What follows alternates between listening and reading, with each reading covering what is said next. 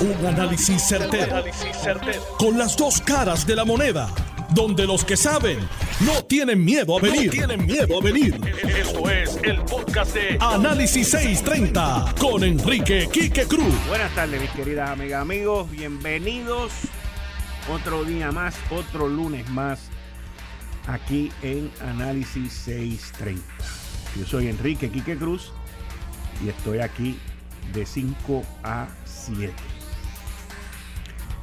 Miren, antes de que entre en otros temas,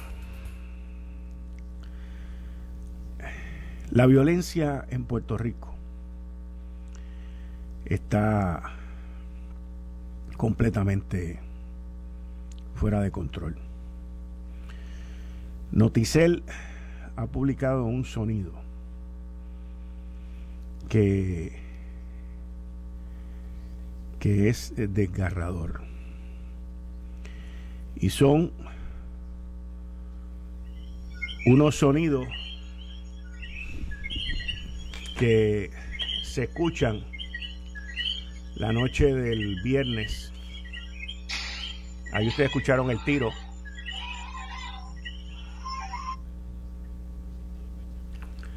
Ahí ustedes escucharon el tiro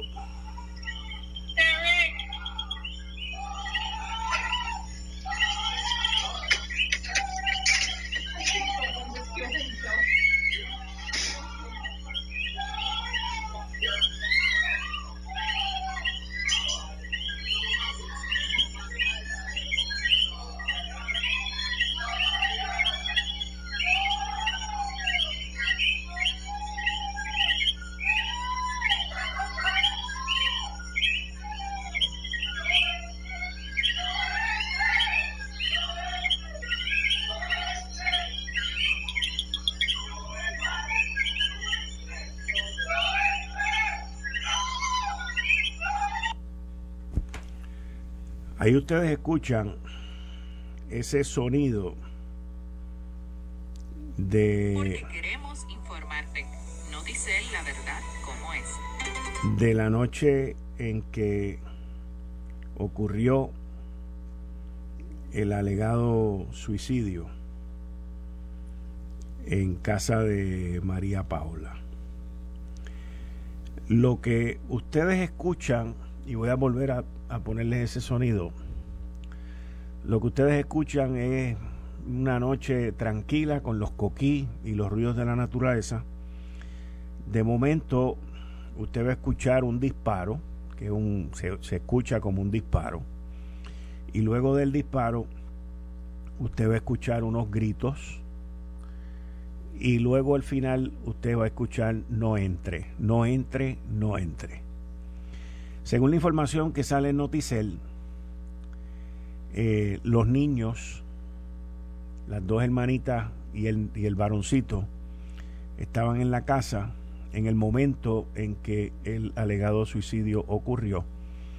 Y entiendo que la persona que se oye gritando es el señor Boboni, que es el esposo de María Paola, cuando este, esta situación surge y ocurre lo voy a volver a, a, poner para que ustedes lo escuchen.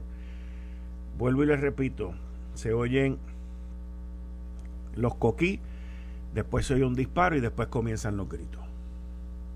Y al final termina con el no entre.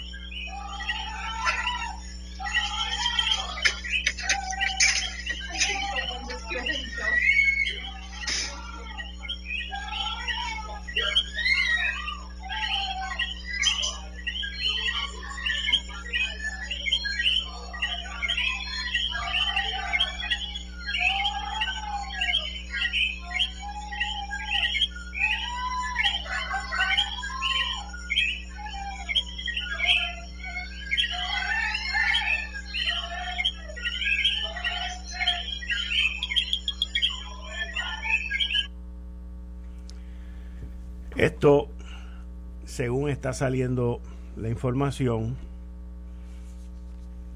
y según se sigue investigando la situación y los hechos que ocurrieron esa noche en esa casa. Algo muy triste,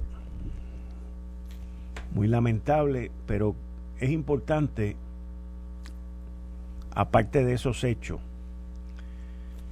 es importante que todos nos envolvamos de alguna manera u otra en este problema de la violencia y del abuso que hay contra la mujer. No, no, existe otra manera de describirlo. Así que, cambiando el tema, quiero entrar ahora a hablar con el licenciado John Mott. Buenas tardes, licenciado. Bienvenido a Análisis 630. Buenas tardes. Bueno, ¿qué ocurrió hoy en la vista virtual en, en donde comienzan, donde comienzan los procesos del plan de ajuste? Bueno, pues este, empezaron diciendo, mira, este, llegamos a un acuerdo con DRA, que eran las personas eh, que manejan los bonos que se emitieron para eh, que tienen que ver con las deudas del Banco Monetario de Fomento, del GDB, perdóname. Y entonces ellos llegaron a un acuerdo. O sea, esa objeción se va.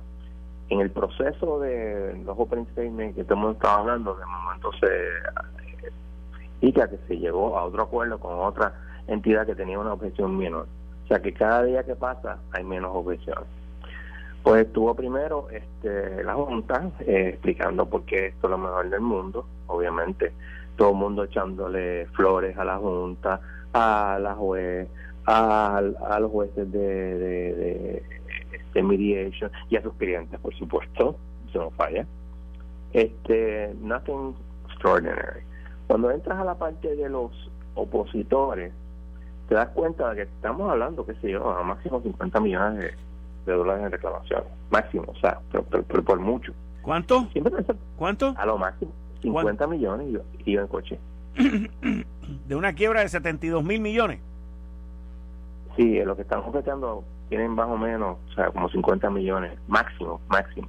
Sin contar, obviamente, la, es más, aún contando, creo yo, bueno, no, eh, si, eso es excluyendo solamente a los, maestros, de, eso voy a hablar en, un segundo, maestros y, y los retirados. dame por parte. Pues está en lo, el, el, licenciado Jaime, que es un abogado eh, que compró bonos eh, a 100%. Tiene muy buenas objeciones. Eh, yo creo que hizo un buen trabajo. Eso no quiere decir que vaya a ganar, ¿verdad? Pero, pero por lo menos hizo un buen trabajo.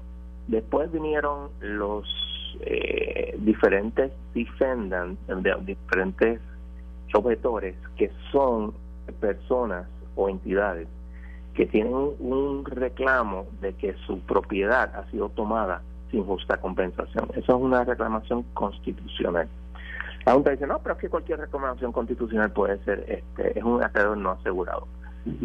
Ellos hacen un argumento creo que muy válido, de que mira, es que la enmienda 5, que es la que estamos hablando, prohíbe que se haga.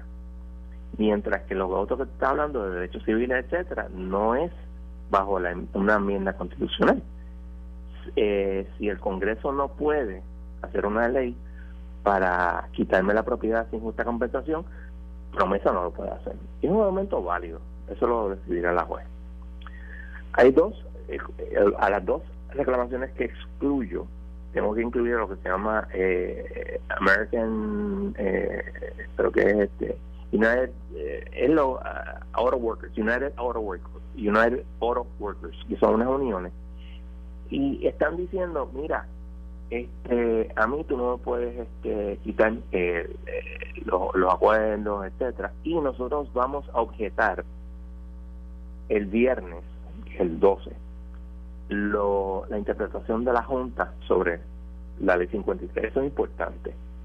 Subsiguientemente, el, uno de los penúltimos, que fue la eh, Asociación de Maestros, dice, mira que si esto, este, ah, y otra cosa importante, que la Unión dijo, no, lo que pasa es que aquí son bien generosos con los bonistas y a nosotros los empleados nos, nos están pasando por la piedra, lo cual es correcto, pero el argumento es este, es la primera vez que yo oigo a alguien decir, mira, este, este plan de ajuste es muy bueno en el tribunal, perdóname, porque obviamente fuera hay un montón de gente diciendo, contra, diciendo eso, pero en el tribunal la primera vez que oigo ese argumento, que para mí no es argumento, pero no te pones que la asociación de maestros indica, no, este, es que los maestros, si ustedes hacen lo que están haciendo, quitando el, aumento por, este, si hacen un freeze, etcétera, pues entonces los maestros no se van a ir, o van a tener que trabajar mucho más tiempo, y eso es injusto, bla, bla.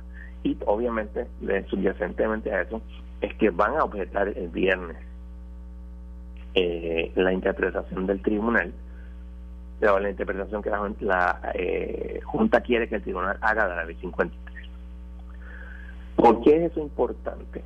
Porque la Junta ha dicho en más de una ocasión que si el tribunal no lo interpreta como ellos lo ven, el, plan de ajuste no se puede aprobar. Bien importante. Recordemos que la, antes de la aprobación del plan de ajuste, la Junta tiene el derecho a y no sería físico según ellos el plan de ajuste. Así que está ese peligro ahí. Y obviamente, si ella decide que la interpretación de la Junta es incorrecta, el plan de ajuste no se puede aprobar. Ok. Y eso son lo, que, lo que transpiró hoy. Mañana van a ir personas eh, del público a hablar del caso no sé lo que vayan a decir, no creo que sea muy importante. De manera virtual, de manera virtual. De manera virtual también. Eh, cuando se hizo en, en Cofina, la juez los escuchó muy amable, los trató súper bien, pero ya tú sabes lo que hizo con lo que dijeron. Y hubo de, de, parte y parte, hubo unos a favor, otros, la mayor parte en contra, y hubo uno que otro a favor del, del plan de Cofina. Pero esto es simplemente como para decir, mira, yo le dije, yo le di oportunidad a todo el mundo de no creo que les haga mucho caso. Ok. Y entonces vi que tú dijiste que esto era un proceso que iba creciendo. Mañana, el miércoles. el miércoles es que empieza de verdad esto, porque el miércoles empieza un testigo, Pulo, que una señora, y, estaban hablando antes de, que se de que se de, momento se fue la transmisión eh, estaban hablando sobre sus declaraciones, etcétera, que eso es el miércoles. Y también Yaresco va a hablar el miércoles. Ok. Eso es lo que, ¿Cómo tú ves la cosa? ¿Cómo tú ves la cosa? ¿Cómo tú ves la situación? ¿Cómo tú ves los procesos?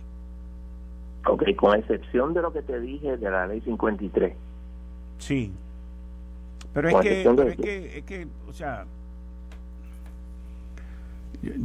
ok, sigue, sigue. Yo, yo te pregunto ya mismo. sigue. Si tú eliminas esas dos, de las objeciones, mira, la juez puede decirle a, la, a la Junta, mira, yo no puedo aprobar esto a menos que tú le pagues en full. O no puedo aprobar esto a menos que le des que ellos no, sus deudas no van a ser discharged. ¿Qué quiere decir eso?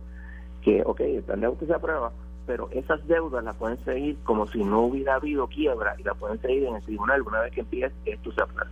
Chico, pero, pero ¿cómo tú, cómo tú vas a agarrar a un grupo de acreedores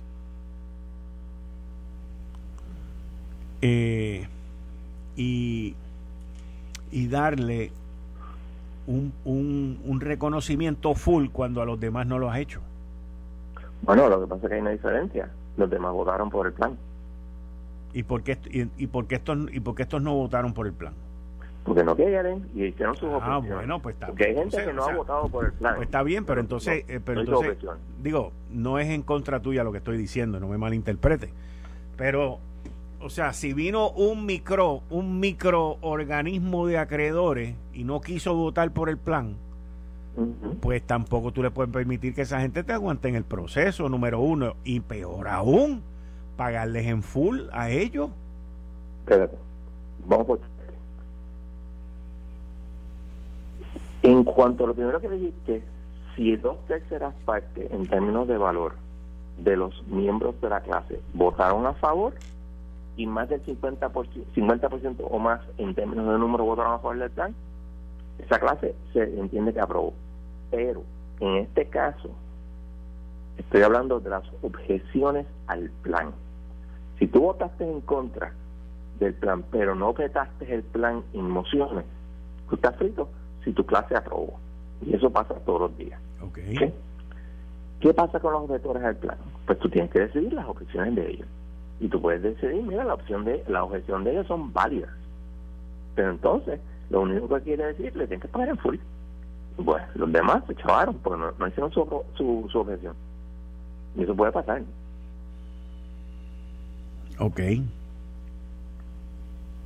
Ahora, vuelvo y repito, en cuanto a la, a la ley 53, si la juez no adopta la, la interpretación de la Junta, ahí sí se forma el lío. Porque la, la Junta ha dicho más de una ocasión que entonces el plan no se puede aprobar. Ok. Bueno, pues entonces yo te tengo a ti mañana, como todos los martes, y te tengo el miércoles también. Y vamos a seguir mientras va esto siempre y cuando no pase, no, no esté con, no, no, yo, yo conozco, yo conozco, yo sé, yo sé, yo sé. Yo, ella, ella este, entiendo que está poniendo las vistas hasta las 5, which is fine. O sea, uno se cansa, ¿eh? los juicios son, son juicios. Yo, yo, le, yo, le mandé, yo le mandé una notita a ella pidiéndole que por favor terminara con los trabajos antes de las 5 de la tarde para yo poder informarle a la gente lo que está pasando. O sea, abriendo el problema. Sí. Ok, va ello. Va ello y el Tribunal Supremo de los Estados Unidos. Eso mañana. correcto, correcto. A la una de la tarde, tiempo de, Washington, o sea, las dos de la tarde. Que son las dos de la tarde aquí, van a ser los argumentos orales. Van a ser los argumentos orales y de ahí tú tienes, usualmente, tú tienes un lag de lo que piensan los jueces. Eh, o sea que se puede más o menos tú vas a poder mañana más o menos analizar qué es lo que va a pasar en cuanto a eso. Usualmente es así. Hay veces que no, pero usualmente es así. Es decir, que dos, dos terceras partes de las veces los jueces telegrafían lo que piensan. A veces no. A veces, y a veces están divididos y entonces hay algunos que se callan la boca y no dicen nada, lo cual es inusual. Entonces no se sabe lo que va a pasar. Para no soltar prenda. Exacto, pero este yo creo yo te diría mira ahí este eh, volvemos otra vez, el, el swing va a ser este el juez presidente. Eh, y también hay que ver, ver los comentarios de Kagan, porque Kagan escribió eh, el caso de eh, de la quinta enmienda de Double Jeopardy en Puerto Rico. Y ella tiene unas ideas muy claras de, de la de la ley, la cláusula territorial, etcétera. Yo no veo como un Tribunal Supremo de, mil, de 2021 eh, pueda sostener los casos insulares. Pero veremos. Oye, lo que pasa es que ellos siempre se han escudado, John, de que ellos no pueden resolverlo, y corrígeme, de que ellos no pueden resolver los casos insulares o cambiar el Estado de Derecho hasta que no se los lleven y que ellos no quieren resolver eso a través de otras situaciones. ¿Eso es correcto no? Lo que pasa es, tú tienes razón en lo que estás diciendo, lo que pasa es que en el caso de Baello, la diferencia es que desde distrito eso se está resolviendo, se está argumentando. Eso está subyacente en el caso de, de, de, en el Tribunal Supremo. Claro, obviamente el tribunal puede irse por una vía diferente e inventarse una cosa extraña porque no, para no tocar los casos insulares. Pero los casos insulares son sumamente este, antipáticos, punto. Y pueden decir, mira, este esto pues, entonces no existe la distinción, sería una cosa increíble, no existe la distinción entre un territorio incorporado y no incorporado. Por lo tanto, este no puedes discriminar que eso se argumentó, repito, se argumentó en todos lugares. Lo que pasa es que el tribunal de distrito y el tribunal de circuito, ninguno de los dos puede revocar los casos insulares, solamente los puede revocar el Tribunal Supremo. Ok. Pues licenciado, tenemos otra cita aquí mañana como siempre y de costumbre. Esta semana va a estar activo. Eso mismo. Bueno, hablamos. Bien, muchas gracias. Ustedes escucharon al licenciado John Mott. Eh, estás escuchando el podcast de Noti1. Análisis 630 con Enrique Quique Cruz. Lunes 8 de noviembre del 2021. Tú estás escuchando Análisis 630. Yo soy Enrique Quique Cruz y estoy aquí de lunes a viernes de 5 a 7. Para los que buscan mayor calidad y rendimiento en su gasolina, sepan que la gasolina Golf ha sido reconocida por la prestigiosa certificación de calidad Top Tier. Por su nivel superior de aditivos, la gasolina Golf es clasificada Top Tier, tanto en la Premium Ultra Plus de 93 octanos como en la regular, lo que significa que ambas, la Premium de 93 octanos y la regular de Golf, tienen poderosos aditivos para mantener tu motor limpio y en óptimas condiciones. Prueba y compara, pero no pagues de más. Para mayor rendimiento y calidad, vaya bien, vaya la segura con las gasolinas top tier de Golf, tanto la premium de 93 octanos top tier como la regular top tier de Golf. Miren, parte de la labor social parte de la labor que hay que hacer en la comunidad, principalmente con aquellas personas que están en desventaja, aquellas personas que necesitan ayuda. Y estas son de todas las edades, de todas las edades. El Estado, en este caso el gobierno, los municipios, pues tienen un fin social también. Y y yo llevo un tiempito para acá que cuando vengo de San Juan por la Kennedy, veo en un puente allí después del después del, del puente de la Constitución, veo un paseo peatonal elevado que hay que habla del comedor de la Kennedy. Ni una, ni un que nadie pase hambre, algo así es lo que dice, y dice el comedor de la Kennedy. Entonces, la semana pasada, dentro de todos estos asesinatos, todos estos desastres que hemos vivido en esta isla, humanos, desastres humanos, pues ese letrero me llamaba más la atención. Y sale una noticia que pasó por debajo de la alfombra, que fue opacada, en donde se decomisaron creo que fueron 250 mil o 280 mil galones de leche de comisarios que lo votaron.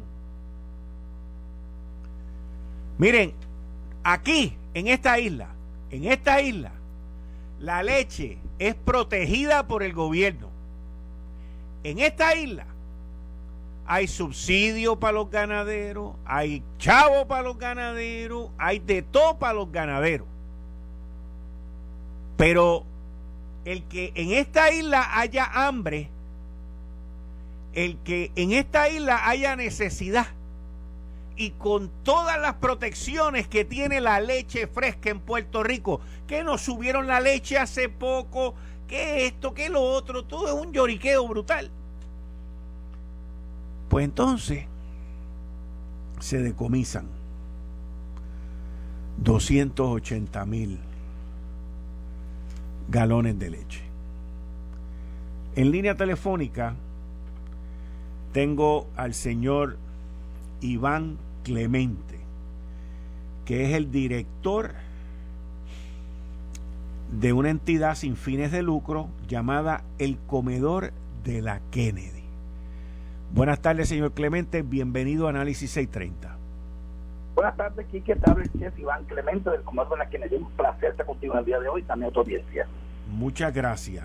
Yo leí un comentario que salió suyo ante la información que decomisaron 250 mil, 280 mil galones de leche, que ustedes llevan años y que con esa leche que votaron la semana pasada o en el mes pasado, ustedes pudieron haber hecho un montón de cosas. Explíqueme. Mira, yo llevo 12 años lidiando con el hambre en Puerto Rico. Yo, yo he viajado 110 países al día de hoy, mitigando el hambre, trabajando contra el hambre, erradicando la inseguridad alimentaria. Y hace 12 años me enteré, o sea, mis ojos se abrieron, que en Puerto Rico hay hambre. Porque yo estaba como todo el mundo, pues, aquí no hay hambre, aquí hay cupones, aquí hay de todo. Sin embargo, aquí hay hambre. Entonces, yo me di cuenta de eso, o sea, desperté esta idea de burbuja, cuando 10 niños me confrontaron con la realidad que no comían sábado y domingo, no comían porque había escuela. Comenzamos a trabajar con ellos. Hoy alimentamos 2.000 niños y 3.000 ancianos a la semana, otra vez. Hoy alimento 2.000 niños y 3.000 ancianos a la semana. Aquí hay hambre. Ahora, hay que diferenciar hambre de hambruna, aquí que hambre es una cosa, hambruna es otra cosa. Hambruna es no comida y hambre es no acceso a la comida. Por ejemplo, en Haití hay hambre, o sea, hambruna. Hambruna. Porque no hay comida, no hay comida. En Puerto Rico hay hambre porque hay comida, pero no hay acceso a la comida, no hay acceso a la comida. Y el acceso a la comida es, es lo más grave que hay. Porque tú la puedes tener hoy y mañana no tenerla. Y eso te crea inseguridad alimentaria. Y en Puerto Rico hay miles de niños huérfanos con padres vivos. Y miles de ancianos huérfanos con hijos vivos. Yo trabajo con esa población de niños y ancianos. Ahora, esto es grave. Cuando yo vivo la leche, a mí el corazón se me sale por el pecho. Yo digo, pero vea que yo llevo años pidiendo comida. Yo te reparto al día de hoy, Quique, al día de hoy, 2.5 millones de libras de comida al mes. 2.5 millones de libras de comida al mes. Una paleta de comida, me dura a mí una paleta que tiene 900 paquetes de arroz de 3 libras. 900, me dura a mi mediodía. ¿Ok? Yo estoy yendo a universidades, a, escuelas, me llaman las escuelas públicas. Las escuelas públicas sí que ah, me piden agua, piden comida. estamos allí en el museo de la Kennedy haciendo una misión de por 12 años para poder mitigar, erradicar el hambre en Puerto Rico. Y esta gente bota leche, bota comida, y yo, mira, yo, yo le pido al país que despierte, hermano. Porque lamentablemente, oye, se violan 1.500 niños al año por hambre en Puerto Rico. Otra vez, otra vez, otra vez.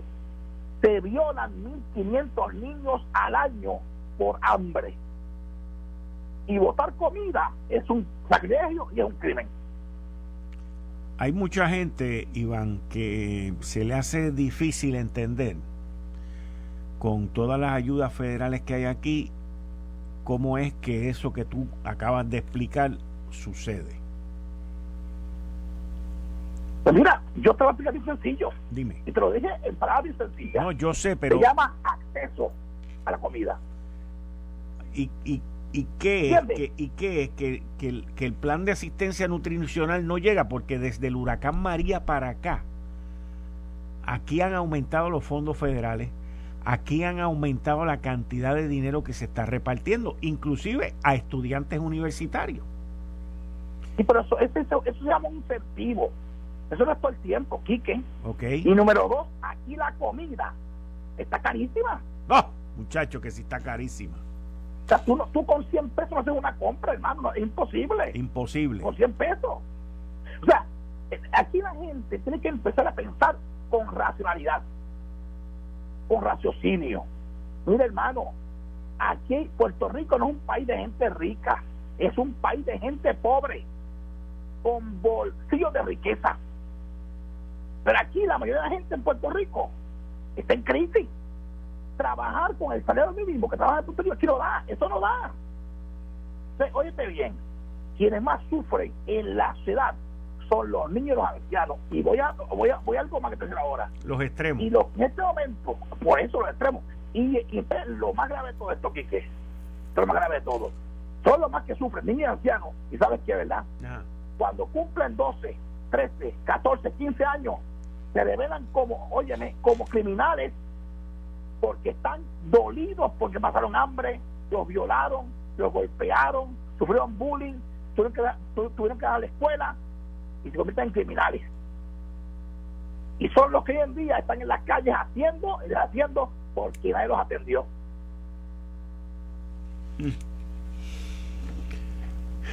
Este, esta situación con lo de la leche, eh, ¿tú has intentado anteriormente que te donen esa leche o por lo menos parte de ella? Número uno, esa es la primera pregunta. La segunda pregunta es, qué ha pasado con esa gestión. Y la tercera pregunta es, ¿qué tú harías con esa leche? Mira, la respuesta primera es sí. La primera Hemos intentado. Ahora, has intentado. Ahora mismo, claro. Pero la segunda respuesta es, la excusa es, no pueden darla porque no hay, no hay, no hay en Puerto Rico procesadores de esa leche. Es un excedente que no se puede, no se puede dar. No hay quien la trabaje. Y tres, mira, los niños y los ancianos, cuando yo consigo leche y se la llevo, lloran por esa leche. Porque la leche a muchos ancianos los sostiene más que la comida. ¿Ok? Y los niños aman la leche. ¿Qué yo, qué yo haría? Cacho. Bueno, lo, lo, lo que hago siempre es que de San Juan a Ponce repartir comida. ¿Ok? De San Juan, yo voy a 55 lugares a repartir comida todo el mes. Y no doy abasto. Vamos a 40 égidas, 40 égidas al mes. Y no doy abasto. Yo como chef, que soy chef, que estudié con el chef Henry Corona, que estudié cocina, no doy abasto. Así que mi, mi, mi petición ahora, que usted tiene una audiencia tan baja, tú tienes una audiencia tremenda, mire, por favor, a los, a los empresarios, a las compañías, cuando usted vaya a votar, no lo vote. No espere, no espere que se pase de fecha, por favor. Llámenos, búsquenos en redes sociales. Mire, bien sencillo, vaya a la Kennedy. El único elefante que es el mío, es yo estoy allí. Y llévenlo lo que sea que no se va a perder porque lloran ante los ojos de Dios, lloran ante los ojos de Dios, que se voten miles de galones de leche, donde hay tanta gente en Puerto Rico pasando hambre. Tú estás allí donde, donde era el, el antiguo Museo de Vida Silvestre o algo así, que es donde está el elefante grande ese, ¿verdad? Así es, ahí estamos. Ahora se llama el arca. Ahora se llama el arca. Se llama el arca. Sí, y todavía están los animales allí. ¿Todavía están los animales allí? Todavía están los animales allí todavía, sí. No hay ningún tipo de acuerdo con, con, con los dueños de, de, de las piezas estas, no hay ningún acuerdo, no ha habido no, ha habido una, un acuerdo de nada, porque no ha habido acuerdo, no, no sé si tienen acuerdo con el municipio o con quién, pero conmigo no ha habido un acuerdo todavía. Pero, Yo llevo allí, pero, actualmente llevo 10 meses allí. ¿Cuánto tiempo tú llevas allí? 10 meses. Ok, ¿Y, y, y cómo se mantienen ustedes? O sea, ¿cómo, cómo ustedes, cómo tú mantienes, cuántas personas tú tienes ah, trabajando contigo esto, haciendo los delivery? Me dice que visita este al, al los lugares cinco lugares, son a Ponce. Seis personas, conmigo seis. Wow. Bueno, yo, yo pedí, pedí ayer y hoy transportistas, gente que quiere ayudarme para llevar la comida, para poder moverla, porque yo no tengo, o sea, me hace falta manos. Te dije, yo no doy abasto, Quique, o sea, no doy abasto. ¿Y sabes qué? Y este, este es mi dolor. Un día que yo no reparta comida, es un día que los viejitos me los abusan. Inclusive hay égidas y que égidas que le han subido a los ancianos, a mis ancianitos, la renta tan, tan y tan fuerte que o pagan la renta o compran comida. Las dos no pueden hacerla. O compran comida o compran medicamentos. Wow. ¿Okay? Y entonces, oye, esto, esto es terrible. Y ahora quieren cortar las pensiones. Pero ¿a dónde va a llevar el país esta gente? No, las pensiones, ¿A dónde las pensiones, va a llevar el país? Las pensiones no las van a, no las van a cortar. Bueno, Dios te oiga, que Dios te oiga. Pero, pero hermano, si, si las cortan, esto va a ser devastador. ¿Sabes por qué? Verdad? Porque de cada, diez, de cada 10 ancianos, 7 a 8 están criando a los nietos. Y hermano, eso es, óyeme, un incremento en lo que es su salario o, su, o, su, o su dinero que lamentablemente no le llega. Así que Dios te oiga y no contra las pensiones. Mire, yo le pido mucho a la gente, que, mira, un poco salchicha. Otro día me decía alguien, chef, ¿qué le llevo? Yo le dije, ¿me gusta comer en su casa? No es todo, me gusta comer en su casa. Salchicha, amonilla, este, un, paquete de arroz, un pote de bichuela.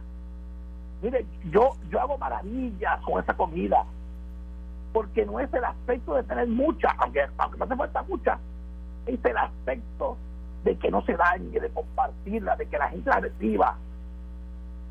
¿Ok? Así que, otra vez, lo recalco, por favor, Puerto Rico despierta. Hay hambre en Puerto Rico, hay niños pasando hambre, ancianos sufriendo. Otra vez, son niños huérfanos de padres vivos. Y no solamente en caserío y en, en, ¿ok? En urbanizaciones también caras hay muchos niños huérfanos con padres vivos, Quique. Y los ancianos, hay muchos ancianos huérfanos con hijos vivos. ¿Por qué, ¿Por qué tú llamas a los niños huérfanos de padres vivos? Pero los atienden. Porque el abandono es un maltrato. Porque los niños son para atenderlos, para cuidarlos, alimentarlos, para que no se rebelen en la vida, pero fueron atendidos.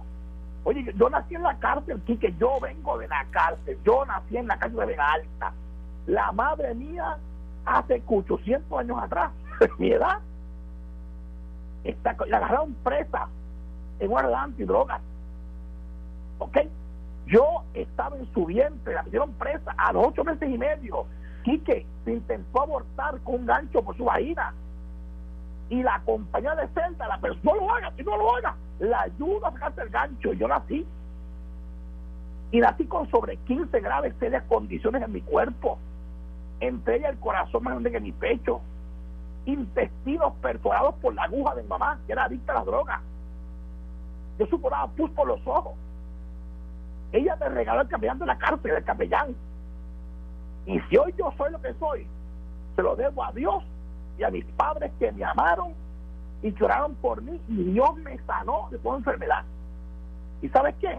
Esto que se nunca lo cuento, esto pasó en poco tiempo. Hace como ocho meses atrás, estoy dando comida en las margaritas, allá abajo, en las margaritas, ¿sabes eso? Margaritas. Ajá, ajá. Allí yo alimento 900 ancianos. ¿Ok? Y dando comida allí, eso fue hace ocho meses atrás, dando comida allí, la fila estaba inmensa. Una ancianita me dijo, che, si Chapa lo ves, pues tú eras contenta. Y Chapa decía la madre mía en la cárcel. Le dije, ven acá, ven acá, ven acá, ven acá, me Chapa, ven acá. ¿Cómo sabes tú ese, ese, nombre? Me dijo, esa es su mamá, chef. Gloria Esther Clemente Colón, Chapa. ¿Y cómo te lo sabe? Me dijo, porque yo fui la mujer que en la cárcel, en la celda, la ayudé a sacarse el gancho de su vagina, lo estaba matando usted. Y me dijo, yo nunca entendí, yo, me dijo, yo soy doctor en enfermería. Y los años 50 caí presa por culpa del marido mío. Y nunca entendí que estaba presa, nunca entendí. ¿Y sabe qué? Cuando viste en la televisión dando comida, dije, ahora entiendo por qué estoy presa. Le salvé la vida a él y ahora él le salva la vida a mucha gente y me da comida a mí también. Wow. Iván, tienes un amigo aquí, tú contacta que yo arranco. Cuento contigo, Quique. Dale, lo que necesite. Gracias, hermano. Un abrazo y gracias por tu labor. Adelante. Bien.